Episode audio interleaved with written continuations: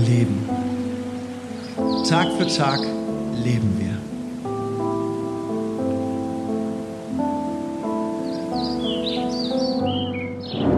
Routinen bestimmen unser Leben. Arbeiten, essen, schlafen. Alltag. Ausstieg rechts.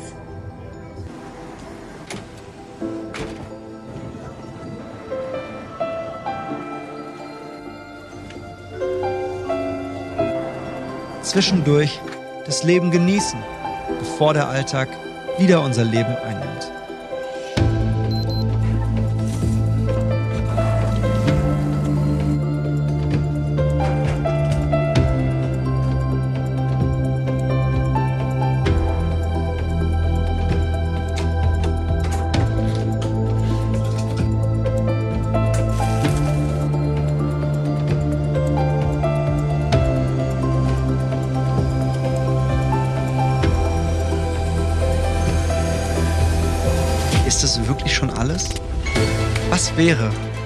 Unser Leben eine größere Bedeutung hätte? Was wäre, wenn unser Alltag von etwas Größerem durchdrungen wäre? Was wäre, wenn Jesus in jedem Haus wohnt? Wir glauben, wenn Jesus in jedem Haus wohnt, verändert sich unsere Welt. Um das zu erleben, dafür schlägt unser Herz. Aber wie erreichen wir das? Was können wir als Kirche dafür tun? Wofür braucht es diese Kirche? Wir wollen als Kirche Familie sein, Gemeinschaft leben, füreinander da sein, in guten und in schweren Zeiten. Wir träumen von einer Gemeinschaft von Jesus Nachfolgern, in der niemand alleine ist, wo wir einander stützen und ermutigen. Menschen, die sagen, ich aber und mein Haus, wir wollen dem Herrn dienen. Wir wollen eine Familie sein, in der jeder Einzelne einen Platz hat. Egal wie alt er ist oder welche Herkunft er hat. Wir wollen zusammen feiern und lachen, uns nach dem Streit wieder vertragen. An der Liebe untereinander sollen sie uns erkennen. Wir wollen Gott erleben, seine Gegenwart in jedem Atemzug spüren, schmecken und sehen, wie freundlich der Herr ist, denn wir wissen, dass eine Begegnung mit Gott alles verändern kann. Wir glauben an die Kraft, die darin liegt, wenn wir Gott gemeinsam begegnen und seine Größe feiern. Doch genauso lieben wir die persönliche Begegnung mit ihm in den stillen und intimen Momenten. Wir kommen immer wieder mit Erwartungen zu Gott. Erwartungen, dem lebendigen Gott zu begegnen, ihn zu erleben. Danach suchen wir, denn er lässt sich gerne finden. Wir wollen verändert werden, in Christus neu werden, alte Lasten ablegen. Gottes Wort erinnert uns. Ist jemand in Christus, so ist er eine neue Schöpfung. Das Alte ist vergangen. Siehe, Neues ist geworden. Immer wieder brauchen wir die Momente, in denen wir umkehren und uns neu auf Gott besinnen. Veränderung ist ein Prozess, eine Reise, die Gott mit uns gehen will. Er schafft in uns, was ihm wohlgefällig ist. Er lässt die Früchte des Heiligen Geistes in uns wachsen und verändert uns. Er lässt uns Berufung erkennen und leben. Wir wollen unseren Glauben teilen, die Liebe Gottes in die Welt bringen, Interesse an Menschen und ihren Bedürfnissen zeigen. Jesus sagt, wie mich der Vater gesandt hat, so sende ich euch. Ich mache euch zu Menschenfischern. Wir sind gerufen, Menschen teilhaben zu lassen an der Hoffnung und der Liebe Gottes. Das ist unsere Vision. Familie sein, Gott erleben, verändert werden, Glauben teilen, damit Jesus in jedem Haus wohnt.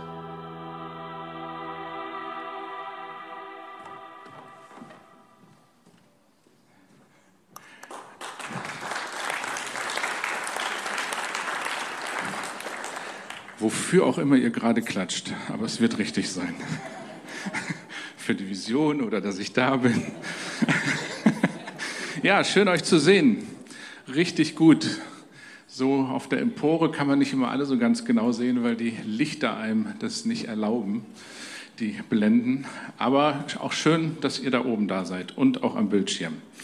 Ja, wir wollen weitergehen mit dem, was uns im Zusammenhang mit der Vision bewegt. Wir haben jetzt letzten Sonntag über diesen Aspekt gesprochen, Familie sein. Was bedeutet das? Was ist daran schwierig? Und wo gibt es da auch Entwicklungspotenzial?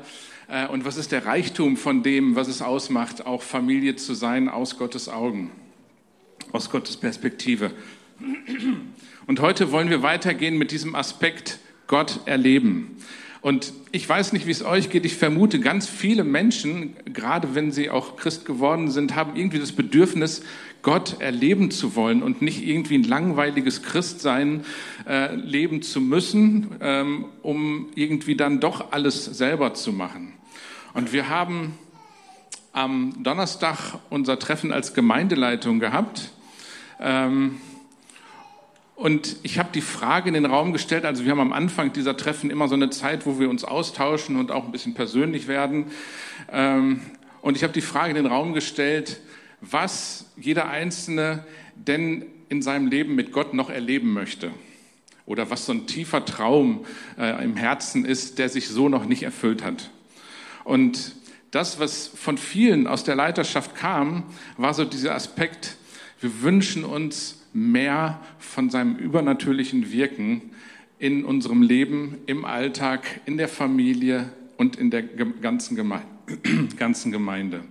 Das ist etwas gewesen, was sich auf unterschiedliche Art und Weise äh, in diesem Austausch durchgezogen hat. Ähm, zum Teil mehr auf Familie bezogen, wo es darum geht, dass ganze Familie echt von Gott auch ergriffen wird und ja, Gott kennengelernt wird aber auch auf das persönliche Leben, auf das gemeindliche Leben und auch darauf, was nach draußen hin passiert, wo Gott echt Dinge auf dem, auf dem Kalender stehen hat. Ja. Und da wünschen wir uns letzten Endes, das ist so die Quintessenz des Ganzen, echt Gottes Wirken, Zeichen und Wunder, Heilung und vieles mehr. Und mit diesem Gedanken stehe ich jetzt heute Morgen hier und denke, ja, das wird uns auch heute in der Predigt noch begegnen, wenn es darum geht, Gott zu erleben. Aber gleichzeitig müssen wir immer wissen, wir leben in einer Welt mit Spannung. Das ist nicht das Schlaraffenland, in dem wir leben. Es, es ist nicht das Paradies, in dem wir leben. Da ist grundsätzlich was schiefgelaufen mit unserer Welt. Das hat mit dieser Geschichte von Sünde und so weiter zu tun, wo wir Menschen uns von Gott getrennt haben. Und das ganze Ding bringt eine echte Spannung in diese Welt. Ja, wo wir auf der einen Seite Hoffnung haben, Schönes erleben, viele Möglichkeiten sehen, aber auf der anderen Seite auch Schmerzen erleiden, Verluste erleben und Trauer, ja, Niederlagen in unserem Leben erleben, so wie wir, je nachdem wie wir es nennen, manche würden es dann Niederlagen sagen, äh, nennen. Wir haben uns was gewünscht, was so nicht eingetreten ist, oder irgendwelche Sachen gehen völlig daneben, ja. Andere machen Fehler, wir machen Fehler. Und das ist die Spannung, in der wir leben. Und in diese Spannung kommt Jesus hinein mit seiner frohen Botschaft und sagt, das Reich Gottes ist nahe gekommen. Das ist so der Anfang seines Wirkens. Wenn wir das in der Bibel nachlesen, in den äh, Evangelien wird es beschrieben, wo Jesus sagt, das Reich Gottes ist nahe gekommen. Richtet euch aus nach dem, was Gott jetzt tun will, weil er will was tun. Das ist nicht so eine theoretische Botschaft, sondern Jesus lädt durch sein ganzes Leben letzten Endes die Leute, mit denen er zu tun hat, dazu ein, in Gottes Kraftfeld hineinzukommen. Das ist das, was er tut. Ich will das jetzt nicht gleich schon alles ausbreiten, aber das ist die Botschaft, mit der Gott in diese Spannung, in diese Welt hineinkommt, in der es Licht und Schatten gibt. Und wenn wir über Gott erleben sprechen heute Morgen, dann leben wir genau in dieser Spannung. Und diese Spannung werden wir nicht auflösen können. Und wenn wir versuchen, diese Spannung menschlich oder einseitig theologisch aufzulösen, dann haben wir ein Problem. Dann spielt entweder Gott keine Rolle mehr oder wir tun so oder ja, wir tun so, als wenn das Menschliche keine Rolle mehr spielt. Aber Gott kommt mitten rein in unseren Alltag. Ja, und ich möchte uns einladen, diese Spannung zu umarmen. So schwierig das auch manchmal ist. Aber nur wenn wir diese Spannung umarmen, dann werden wir wirklich verstehen, was Gott tun will und warum er das tun will. Und in dieser Spannung gilt es halt, Jesus und den Vater und den Heiligen Geist zu erleben. Und das ist so das Ding, der Hauptgedanke, der mich treibt, ja. Es geht darum, Gott erleben, mitten im Leben, damit Jesus in jedem Haus wohnt. In deinem Haus, in meinem Haus, in diesem Haus. Aber mitten im Leben. Darum geht's. Und als erstes möchte ich mal so diese Frage äh, in den Raum stellen, ähm, wie sieht es denn aus mit einer himmlischen Erlebniskultur? Ich sage das mal so, ja. Soziologisch gibt es den Begriff Erlebniskultur, äh, gibt es auch. Damit ist aber dann was anderes gemeint. Aber wenn ich jetzt von äh, einer himmlischen Erlebniskultur spreche, dann geht es letzten Endes um das, was Gott mit dem Reich Gottes meint. Ja, ich habe es nur ein bisschen anders ausgedrückt. So, wie kann das denn aussehen in unserer Zeit, in unserer Welt? Und ich denke, wir müssen da anfangen, wo Gott etwas darüber sagt. Und ähm, das Buch, äh, das wir dann nehmen können, um nachzugucken, was sagt denn Gott über eine himmlische Erlebniskultur, das ist die Bibel. Ja, man kann viele Bücher schreiben, aber letzten Endes müssen wir in die Bibel reingucken. Was hat Gott denn da angelegt? Wie war das denn damals, als Jesus auf der Erde war, als die ersten Jünger unterwegs war und auch im Alten Testament? All das ist wichtig dafür. Und es gibt einen, ich habe ein paar Aspekte rausgesucht und ich sage gar nicht, dass es erschöpfend ist, aber eine Predigt ist halt auch begrenzt. Das ist auch eine Spannung, in der wir leben. Ihr wollt irgendwann was essen und mir geht irgendwann die Luft aus. Wobei, ich könnte lange predigen. Und insofern werde ich ein paar wichtige Sachen, die mir wichtig erschienen, mit reinnehmen. Ich glaube, dass wir Gottes Gegenwart erleben können im Miteinander. Und an der Stelle fange ich mal genau damit an. Das ist auch etwas, was ich in meinem persönlichen Leben erlebt habe, bevor ich mich für Jesus entschieden habe, dass ich Gottes Gegenwart im Miteinander erlebt habe. Und da lese ich mal 1. Thessaloniker 5 ab Vers 13 vor. Haltet Frieden untereinander. Geschwister, wir fordern euch auf, den Faulen ins Gewissen zu reden und den Ängstlichen Mut zu machen. Geht behutsam mit den Schwachen um und habt mit allen Geduld. Seht zu, dass niemand Böses mit Bösem vergilt, sondern versucht immer, einander und auch allen anderen Gutes zu tun. Ich lasse den Bibeltext mal für sich stehen, weil der ist sehr leicht verständlich und eigentlich für die Praxis auch sehr herausfordernd. Aber ich gebe einfach mal ein Beispiel, wie ich das für mich erlebt habe, als ich noch nicht bei Gott angekommen bin, als ich zwar auch schon auf dem Weg war, aber noch nicht wirklich entschieden war. Und ich kam ähm, eines, wann war das? 2000, nee, 1987 war es, glaube ich, genau. Ähm, ich kam, ähm, ich musste jetzt lange zurückkurbeln. Das ist wirklich, äh, nee, 2000. So, 1987, es war, glaube ich, Februar. Ich kam gerade, damals war ich noch zwischendurch so vertretend als äh, Kirchenmusiker unterwegs, Orgelvertretung gemacht. Ich glaube, es war meine letzte. Und dann kam ich ähm, nicht nach Hause, sondern bin nach Reken gefahren, wo Aische bei ihrer Pflegefamilie wohnte. Ähm, und ähm, bin dort dann beim Abendessen erschienen. Und ich weiß noch, dass es mir richtig mies ging. Ähm, und ich will ich gar nicht jetzt vertiefen, warum, aber mir ging es nicht gut. Und dann war ich abends bei Aische und ihrer Pflegefamilie. Und wie immer gab es ein Abendessen, das alle zusammen eingenommen haben. Die haben ein ziemlich großen Esstisch gehabt, der ungefähr diese Breite hatte. Ich glaube, das kommt so ungefähr hin. Da passten eine Menge Leute dran. Wenn alle da sind, reicht er nicht aus. Weil diese Familie bestand aus neben den Eltern sechs leiblichen Kindern und sechs angenommenen Kindern unterschiedlicher Nationen. Und die ganzen Gäste, die sich dazwischendurch auch mal tummeln, zähle ich an der Stelle gar nicht mit. Da waren vom Manager über den Bauern von nebenan bis zum Obdachlosen von der Straße alles dabei. Eine sehr illustre Gesellschaft bisweilen. Und diese Familie war christlich geprägt. Und da kam ich mit meiner schlechten, depressiven Stimmung bei diesem Abendessen an und ähm, war einfach dabei. Aisha und ich waren, glaube ich, zweieinhalb Monate knapp drei Monate zusammen und erlebe einfach nur die Atmosphäre. Als jemand, der ja bei großen Familien und Christen, die dauernd lächeln, echte Aversion hatte damals. Das war so. Und ich sitze bei diesem Essen und vom Gefühl her wäre ich lieber unterm Gras gewesen als drüber. Und meine Seele taut auf und fängt innerlich fast an zu weinen. Ein bisschen übertrieben, ja. Aber ich habe gemerkt, oh, da passiert was mit mir. ohne dass mich jetzt jemand bepredigt hat äh, an der Stelle, sondern ich habe einfach nur diese Gemeinschaft untereinander gegossen, äh, äh, genossen. Und mein Schwiegervater, mein späterer, also das war die Pflegefamilie, ne? ich habe äh, zwei Schwiegerväter gehabt, einen türkischen und einen deutschen, ähm, der hat nach dem Essen auch immer die Bibel gelesen. Und ich fand es faszinierend, in dieser, in dieser Situation, in diesem Miteinander, einfach auch rückblickend zu wissen, Gott war da.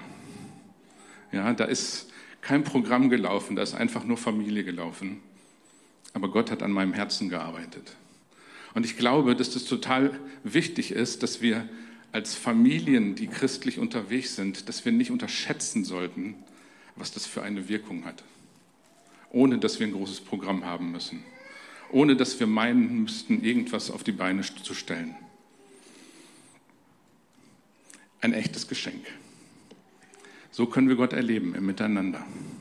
Das Zweite, wie wir Gott erleben können, ist durch Anbetung, Dank und Lobpreis. Ich hatte Danksagung heute auch echt auf dem Herzen und finde es das interessant, dass das auch hier schon in der Moderation und auch in der Anbetung so zur, zur Geltung kam.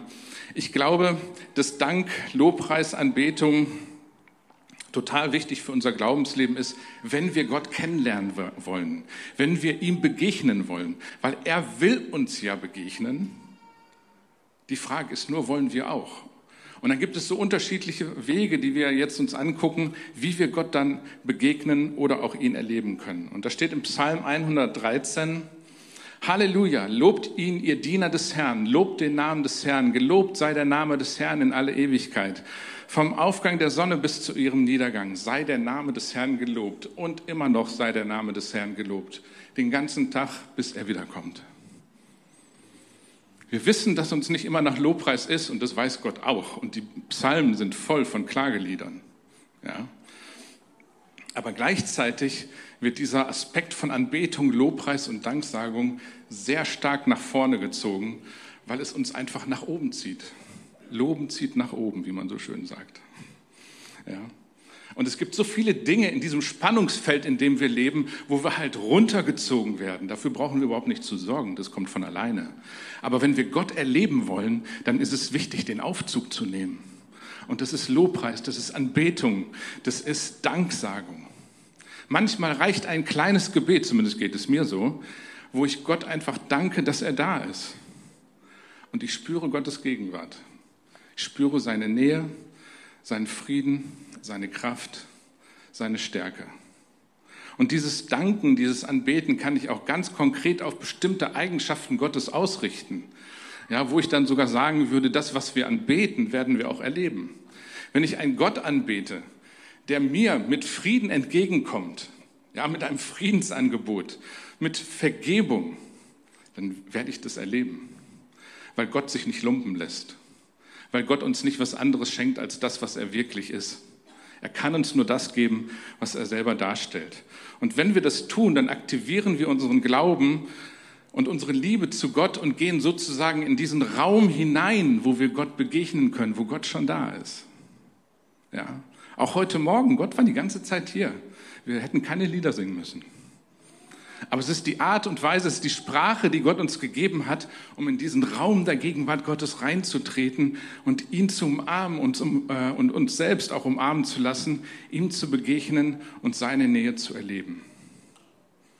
Das ist etwas, was, glaube ich, unbedingt neben Gemeinschaft zu einer himmlischen Erlebniskultur gehört. Gebet und Fürbitte ist auch ein wichtiger Teil, wie wir Gott erleben können.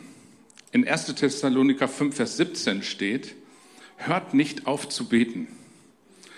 Das ist eine Ansage, die für viele ein Geheimnis ist. Ich will es jetzt auch nicht zu kompliziert auslegen. Wie kann man denn nicht aufhören zu beten? Ich muss noch arbeiten, ich muss manchmal mit Menschen reden, äh, ich muss irgendwie meine Steuererklärung machen und gleichzeitig beten und Steuererklärung, das kriege ich jetzt einfach nicht zusammen. Ja, ähm, kann ich gut nachvollziehen. Es geht einfach darum, ein Leben des Gebetes zu führen, eine Haltung des Gebetes zu haben, wo wir jederzeit immer wieder auch mit Gott reden können, ohne dass wir erst einen Teppich ausrollen müssen, äh, um dann in die richtige Haltung zu kommen, rein äußerlich, und dann ein Gebet sprechen zu können, sondern einfach so, wie wir sind, mit Gott im Gespräch bleiben. und dann auch in Fürbitte und Gebet reinzugehen, je nachdem, was dran ist.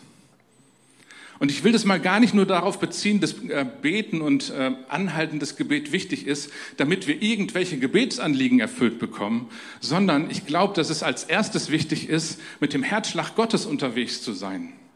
Und allein, wenn wir auf diesem Kanal unterwegs sind, Gottes Herz schlägt dafür, dass wir selbst und andere Menschen seine Nähe erleben, seine Gnade, seine Vergebung, geistliche Durchbrüche, Hilfe in Familien und so weiter. Ja, wenn wir auf, mit, mit diesem Herzschlag Gottes unterwegs sind, dann ist das alleine schon ein Erlebnis. Dann ist es ein Moment, wo wir in der Fürbitte und im Gebet Gott erleben können. Weil wir merken, dass er uns mit hineinnimmt in seinen Plan. Ja, wir mögen uns als kleine Rädchen in diesem großen Getriebe äh, fühlen. Aber durch seinen Heiligen Geist nimmt Gott uns mit hinein in seinen Herzschlag, damit wir uns dann mit ihm zusammen für Menschen einsetzen, damit sie seine Nähe erleben können. Sei es unsere Familien, sei es Gemeinde, sei es Menschen in dieser Stadt oder am Arbeitsplatz. Und deswegen ist Gebet und Fürbitte ein richtig wichtiger Aspekt, den wir nicht unterschätzen sollten.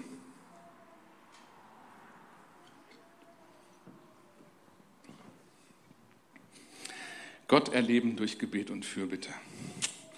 Yes, das ist etwas, was ich sehr faszinierend und herausfordernd finde. Beides. Ich weiß nicht, welche Erfahrungen ihr damit gemacht habt. Unterhaltet euch doch mal in den Kleingruppen darüber, wie das so für euch ist. Und dann kommt ein Punkt, wo ich glaube, dass wir uns alle mehr davon wünschen. Zumindest in der Leiterschaft habe ich das so wahrgenommen und auch von manchen anderen. Ich glaube, dass wir Gott erleben können und auch sollen, durch die Aktivierung und Freisetzung von Geistesgaben, weil dahinter steckt, dass Gott neben dem, dass er uns innerlich auch Frieden schenken will und all diese Sachen, die wichtig sind, dass er uns auch übernatürlich begegnen möchte und dass wir seine übernatürliche Kraft erleben. Und damit hängt zusammen, dass es sowas wie Prophetie gibt, also Offenbarungsgaben, wo Gott durch Menschen Dinge in unser Leben hineinspricht, die die Menschen selber gar nicht wissen konnten. Ja, habe ich öfters erlebt. Ähm, und das ist sowas von aufbauend und glaubensaufbauend, wo ich merke, wow, Gott redet zu mir, der kennt mich. Ich meine, das wusste ich vorher schon, aber das wird einem dann nochmal so richtig bewusst, wenn ein Mensch, der meine Situation nicht kennt, etwas in mein Leben reinspricht, mich dadurch ermutigt oder herausfordert, wo ich dann merke, Gott redet zu mir. Im Neuen Testament spielt es eine richtig große Rolle, dieser Moment der Auferbauung, der Herausforderung, des Trostes. Und das geschieht unter anderem durch Prophetie, Worte der Erkenntnis, Worte der Weisheit, die uns einfach im Leben weiterhelfen, die richtigen Entscheidungen auch zu treffen. Und dazu gehört aber auch das, was mit Heilung, Befreiung, Zeichen und Wundern oftmals so in, äh, oftmals so in aller Munde ist. Ja, was wir uns wünschen, und manchmal habe ich so den Eindruck, das kann auch so eine Floskel werden, ja, so dass, dass, dass wir den eigentlichen Wert des Ganzen nicht mehr so richtig erkennen. Ich glaube, dass das total wichtig ist und Gott diese Dinge gebrauchen will, um unser Leben und um seine Kirche zu bauen. Also ganz ehrlich, wenn Gott sich das überlegt hat, die erste Kirche so zu gründen, dass er da so richtig übernatürlich was auffährt. Ja, es muss nicht immer so sein, wie er es da gemacht hat, dann muss das doch irgendeinen Grund haben, auch dass das was mit uns zu tun hat. Ja, wo wir eine neue Kleingruppe anfangen, wo wir vielleicht irgendwo eine neue Kirche gründen. Ich glaube, dass Gott es immer verbindet damit, dass er übernatürlich in dem Leben und durch das Leben von Menschen wirken will. Und das ist etwas, wonach ich mich sehne, wo ich mehr von haben möchte, wo ich schon einiges geschmeckt habe, aber lange nicht das Potenzial ausgeschöpft habe, was Gott im Himmel da für uns als Christen, als Kirche vorbereitet hat. Und warum ich das auch nochmal als so wichtig und dringlich mit reinbringe, ist, es steht in 1. Korinther 14, Vers 1 drin. Da steht nämlich, vorher ist das hohe Lied der Liebe, die Liebe soll euer höchstes Ziel sein, aber bemüht euch auch um die besonderen Gaben, die der Geist zuteilt. Also, eine himmlische Erlebniskultur lebt davon, dass wir uns ausstrecken nach den Geistesgaben, die Gott uns schenken will, nach dem übernatürlichen Wirken Gottes, wo wir nicht die Kontrolle haben, sondern wo wir darauf angewiesen sind, mit ihm zu kooperieren, damit er das Eigentliche tun kann. Und warum ist es so wichtig, dieses übernatürliche Wirken des Heiligen Geistes in einer Gemeinde, in der das Reich Gottes wirklich Kultur ist? In Kapitel 2 des ersten Korintherbriefes sagt Paulus dazu, was meine Verkündigung kennzeichnete, waren nicht Überredungskunst und kluge Worte. Es war das machtvolle Wirken von Gottes Geist. Denn euer Glaube soll nicht auf Menschenweisheit gründen, sondern auf Gottes Kraft. Es ist auch gut, Theorien zu haben, aber Theorien bringen uns nicht in den Himmel und auch nicht durchs Leben.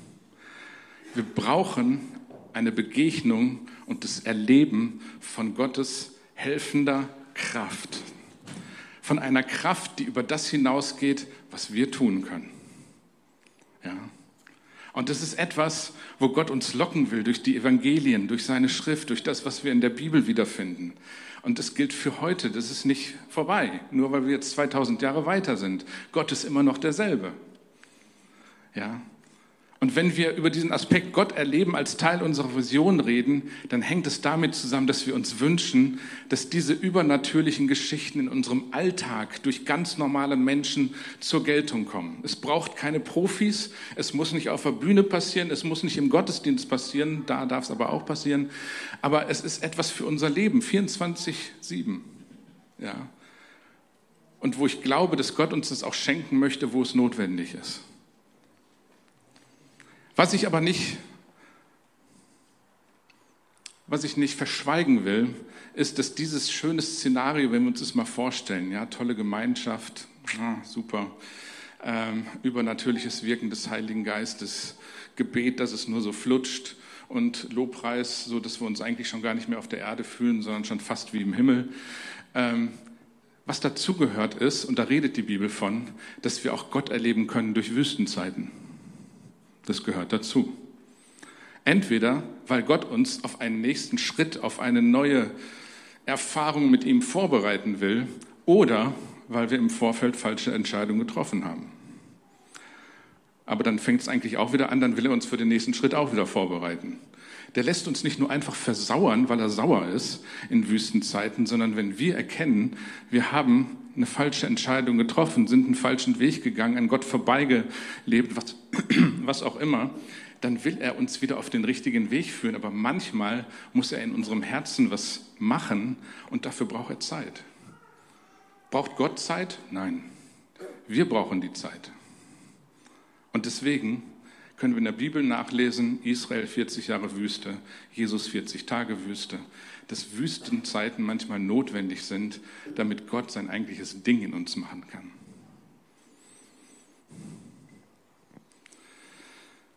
Was macht also eine Kultur aus, in der wir Gott erleben können? Sie lebt davon, dass Gott gegenwärtig ist. Ja, dass er da ist, dass wir wissen, Gott ist da in unserem Leben, hier in diesem Raum. Auch am Arbeitsplatz ist Gott gegenwärtig. Jesus ist der Herr. Und der Heilige Geist will uns helfen und darf Raum in unserem Leben haben. Und er ist auch im Gottesdienst, in unserer Kleingruppe oder an unserem Arbeitsplatz. Und eine Kultur, die davon lebt, dass wir Gott erleben, ja, davon geprägt ist, äh, sieht, ähm, drückt sich auch so aus, dass wir Menschen ihn suchen, ihn loben, ihn anbeten. Wir sind bereit, mit ihm durch dick und dünn zu gehen. Und wir sind bereit, einander zu dienen mit dem, was Gott uns gibt. Ich möchte in so einer Kirche sein. Das ist das, wovon ich träume, wo Gott echt sein Ding machen kann. Aber es gibt einen Punkt, der auch wichtig dafür ist. Und das will ich mal mit der Frage überschreiben, was ist denn die Bedingung dafür, damit wir so eine Kultur mit einem gesunden Tiefgang auf Dauer leben können. Was ist dafür notwendig? Ich lese mal einen Bibelvers vor aus dem ersten Johannesbrief, Kapitel 1, Vers 5. Das ist die Botschaft, die er uns gegeben hat, damit wir sie euch weitersagen. Gott ist Licht, in ihm ist keine Finsternis.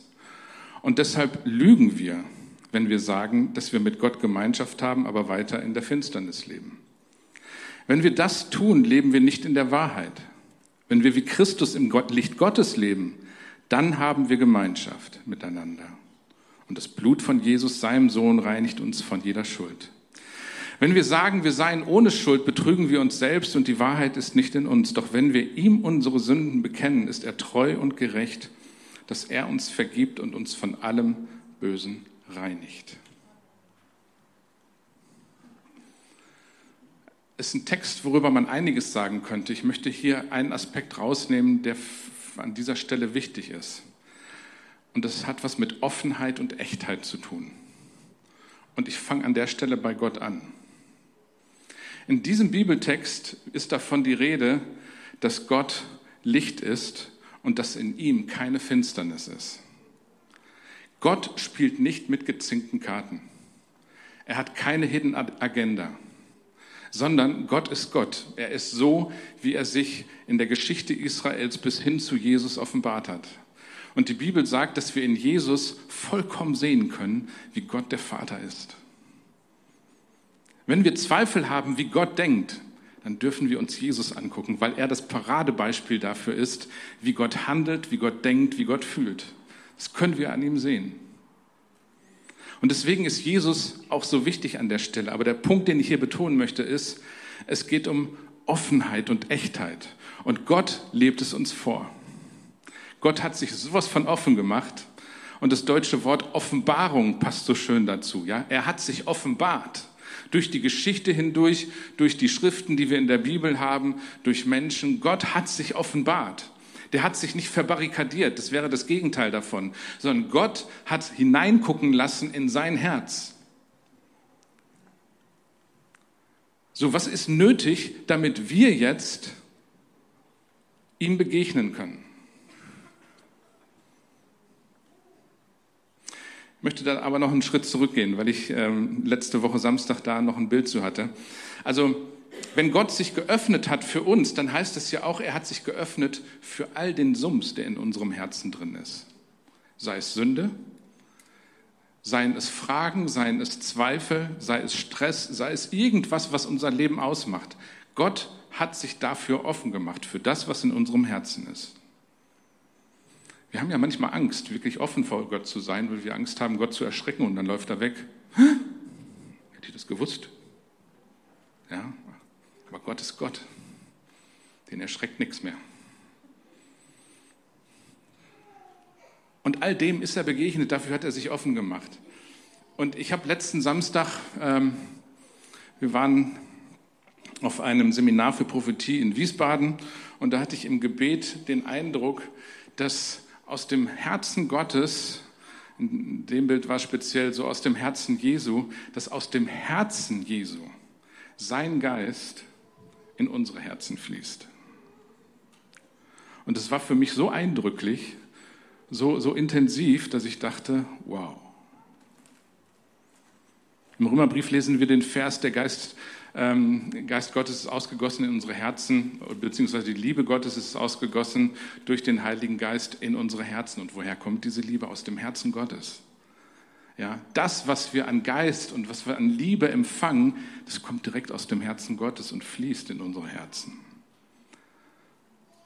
Er hat sich komplett offen gemacht für, äh, für uns. Und die Frage ist, sind wir auch so offen ihm gegenüber, wie er uns gegenüber offen ist?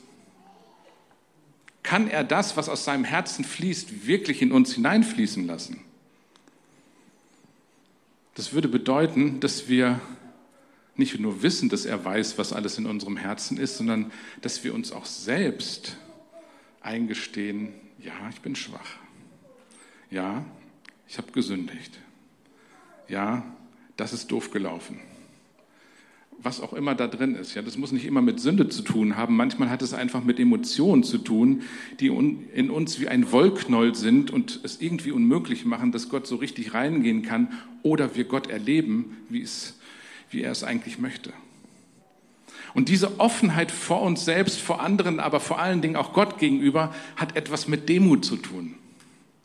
Wo wir aufhören, Masken aufzusetzen, Christsein zu spielen oder irgendwelchen ähm, Geschichten einfach gerecht zu werden, so dass wir denken, ha, wir kommen schon irgendwie durch. ja, diese Offenheit hat etwas mit Demut zu tun. Demut heißt nicht immer mit gesenktem Kopf durchs Leben zu gehen, sondern mit offenem Herzen vor Gott zu stehen. Und das ist befreiend. Und diese Offenheit und diese Echtheit ist nötig, damit das, was aus dem Herzen Gottes fließt, wirklich auch in unserem Herzen ankommt. Ich lese das nochmal, Vers 6. Deshalb lügen wir, wenn wir sagen, dass wir mit Gott Gemeinschaft haben, aber weiter in der Finsternis leben. Das heißt, uns verstecken, ja, dass wir eben nicht offen machen, so wie Gott offen ist. Wenn wir das tun, leben wir nicht in der Wahrheit. Wenn wir wie Christus im Licht Gottes leben, dann haben wir Gemeinschaft miteinander. Ich möchte uns ermutigen, weil das so wichtig ist, um diese himmlische Erlebniskultur zu erleben. Ja? Ähm, ich möchte uns ermutigen, herausfordern, dringend bitten, dass wir Masken ablegen, nach und nach, da wo wir welche haben, dass wir unser altes Ich und die ganzen Sachen, die wir uns angewöhnt haben, wie wir mit Situationen umgehen, aber die eigentlich gar nicht so von Gott gewollt sind, dass wir das mehr und mehr ablegen und wirklich Gottes Gnade und Wahrheit unser Leben erfüllt. Ja, dass wir wirklich Gott erleben können, wie er uns verändert. Und dazu ist es nötig, dass wir ehrlich vor uns selbst und ehrlich vor ihm werden. Das ist einfach unbedingt nötig. Damit wir oder damit Gott durch das Dickicht in unserem Herzen durchkommen kann und wir ihn face to face sehen. Dafür ist es notwendig, echt vor Gott, echt vor sich selbst und vor anderen zu werden. Ein Beispiel von Aisha und mir. Also ich meine, wir sind ein Pastoren-Ehepaar, natürlich streiten wir uns nie, das ist immer alles gut zwischen uns. So, äh, es, ist, es war ein Versehen, dass wir noch nicht im Himmel sind. Ähm, Bus verpasst. Ähm, wir erleben wie alle anderen Menschen und Ehepaare auch zwischendurch Phasen, wo es auch einfach spannend ist. Ja? Weil wir Menschen sind und weil wir mitten in dieser Welt leben. Und wir erleben aber Gott und einander dann darin, wenn wir anfangen, voreinander offen zu werden, voreinander echt zu sein und dem anderen oder ja, uns gegenseitig auch zu erlauben, echt und offen zu sein. Ich vermute mal, dass die meisten Ehen nicht daran zugrunde gehen, weil sie sich auseinandergelebt haben. Das ist immer so eine schöne Erklärung sondern dass sie aufgehört haben oder vielleicht nie damit angefangen haben, offen voreinander zu sein. Und das sage ich jetzt überhaupt nicht vorwurfsvoll. Das meine ich überhaupt nicht so. Ja. Ich glaube, das ist der Punkt, wie wir, wie wir langfristig in Beziehung bleiben können. Und damit meine ich nicht nur Ehen, damit meine ich Familie, damit meine ich Gemeinde, damit meine ich Freundschaften, damit meine ich Leiterschaftsteams, damit meine ich alles. Ja, aber ich will das nur als Beispiel nehmen, das erleben Eiche für uns als herausfordernd manchmal. Das kann auch wehtun, aber es ist befreiend. Lasst uns diese Kultur leben, der Echtheit, der Offenheit voreinander, damit Gottes, ähm, ja, Gottes Wirken, auch sein übernatürliches Wirken und die Liebe, die er uns miteinander schenken will, damit es wirklich ankommt. Das Bild, das hier entsteht, wenn ich darüber nachdenke, eine Kirche, in der wir Gott erleben können, das ist ein Bild, in der wir Christen lernen, offen und ehrlich Gott zu begegnen, mit Freude, mit Dank, mit Gebeten, aber auch mit den Schmerzen und den Verlusten und den Niederlagen, die wir in unserem Leben erlebt haben. Diese Kirche, die sich da ausbreitet vor mir, ist eine Kirche, wo wir das sehen, was Gott vorbereitet hat. Vergebung, Frieden, Freiheit, ja, wo Menschen verändert werden, Durchbrüche erleben, wo Gottes Kraft und seine Gaben einfach auch zur Geltung kommen. Wo Ehen erneuert werden, Beziehungen gekittet werden. Wo Schmerz und Verlust, den wir in unserem Leben erlebt haben, ersetzt werden, ist das falsche Wort. Aber wo da Gottes Liebe und Gnade und seine Gedanken mit reinkommen und er daraus etwas Gutes machen kann. Ja? Und das ist etwas, was ich mir wünsche, eine Kirche, die Gelegenheiten schafft, damit Menschen ohne Gott ihn erleben können. Wo wir mit diesem Erleben Gottes nicht nur unter uns bleiben, sondern auch die Menschen draußen. Und an der Stelle stellt sich die Frage, sind wir bereit, den Preis dafür zu bezahlen? Ja? Gott erleben will jeder. So eine Vision hört sich dann auch schön an, aber die Frage ist, sind wir persönlich bereit, den Preis dafür bezahlen, zu bezahlen? Und dazu gehört, dass wir den Mut haben, mehr aus Glauben heraus zu handeln und nicht Angst davor haben, Fehler zu machen. Ja. Ich glaube, da können wir uns wahrscheinlich alle an die Nase packen. Ja, das betrifft uns irgendwie alle. Und es hat auch was damit zu tun, dass wir unser Sicherheitsbedürfnis aufgeben und Gott die Kontrolle überlassen über bestimmte Situationen. Es hat aber auch was damit zu tun, dass wir unsere Unabhängigkeit von Gott aufgeben und bereit sind, uns wirklich auf ihn zu verlassen. Weil wenn wir als Menschen unabhängig von Gott unterwegs sein wollen und unser Christsein selber managen wollen, dann wird es nicht funktionieren. Und das ist der Preis, den wir bezahlen, wenn wir das erleben wollen. Und wenn wir das so bereit sind, wenn wir so bereit sind, diesen Preis zu bezahlen, dann geht es darum, den nächsten Schritt zu tun. Und der nächste Schritt kann sein, dass du etwas tust, was du vielleicht noch nie getan hast. Und es kann sein, dass du schon weißt, was Gott dir eigentlich aufs Herz gelegt hat, was dein nächster Schritt sein soll. Es kann sein, dass du da schon das eigentlich weißt, aber Angst hast, es umzusetzen. Ich möchte dich ermutigen, es zu tun. Wenn du Gott auf irgendeine Art und Weise erleben willst und eigentlich weißt, was du tun sollst, dann geh den Schritt und hab keine Angst zu ertrinken, wie Petrus. Geh den Schritt. Und du sollst wissen, dass da Menschen an deiner Seite stehen, die es genauso bräuchten wie du, aber die auch bereit sind, dich aufzufangen und Jesus ist sowieso da. Die zweite Option ist, dass du noch nicht weißt, was dein nächster Schritt ist, aber ich kann dir eins verraten, es gibt einen. Weil wenn wir Gott erleben wollen, dann hat Gott auch etwas vorbereitet, wo wir Verantwortung für uns übernehmen, weil Gott übernimmt seine Verantwortung. Er ist mit allem am Start, was ihn ausmacht. Er hält nicht zurück. Er will dir begegnen. Und dann möchte ich dich jetzt ermutigen, Gott zu fragen und darüber nachzudenken, was ist mein nächster Schritt? Und vielleicht ist es nur das, dass du anfängst, regelmäßig dafür zu beten, dass du Gott so erlebst, wie du dir das wünschst oder wie Gott es auch auf dein Herz gelegt hat. Vielleicht ist es nur das, dass du anfängst zu beten. Es kann aber auch was anderes sein. Aber ich möchte uns ermutigen, lass uns das nicht nur eine Vision sein, sondern lass uns gucken, wie wir in diesem Punkt Gott erleben, tiefer reinwachsen können, auf unterschiedlichste Art und Weise und diese kleinen Schritte tun, die Gott uns vor die Füße legt, die wir tun können. Ja. Gott sendet keinen Engel, um die Schritte zu machen, die wir tun sollen. Die müssen wir tun. Und wenn wir sie tun, dann wird daraus alleine schon eine Begegnung mit Gott stattfinden. Weil die Herrlichkeit Gottes offenbart sich in der Regel erst dann so richtig, wenn wir die Schritte auch tun. Und dann stellen wir uns mal vor, wir machen das alle. Wow, was da passieren könnte. Lasst uns mit diesen Fragen, mit diesen Gedanken in die Gegenwart Gottes reingehen. Und ich hatte in der Vorbereitung dann auch dieses Lied im Kopf, ich will immer mehr, ich will immer mehr. Das ist ein Anbetungslied, da geht es jetzt nicht um irgendwelche anderen Geschichten. Ähm, ich will immer mehr von dir. Und das ist gut, wenn wir das singen, dass wir immer mehr von Gott wollen. Ich glaube aber, dass Gott dasselbe uns zusingt. Ich will immer mehr. Ich will immer mehr. Nicht, weil Gott nicht genug kriegen kann, sondern weil er weiß, er braucht etwas von uns, damit er seins hineinlegen kann. Lass uns in Gottes Gegenwart reingehen und ihn anbeten. Vater, wir beten jetzt, ja, dass du uns begegnest. Und es ist so eine ganz menschliche Bitte, dass du uns begegnest, weil du es willst.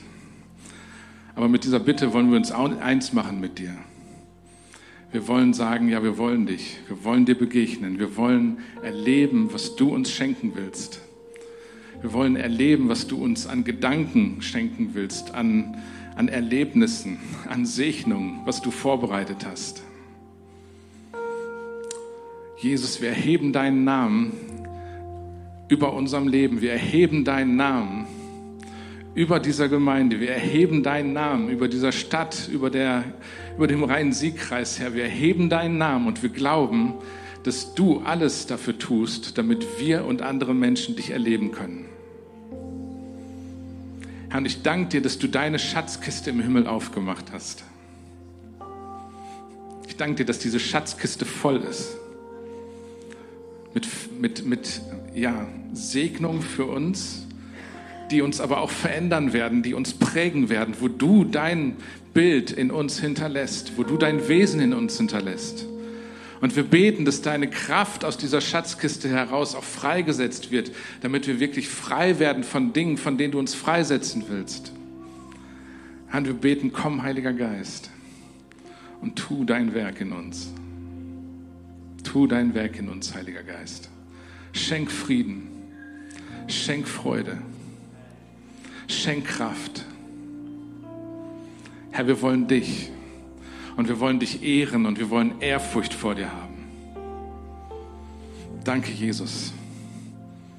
Danke, Jesus. Amen.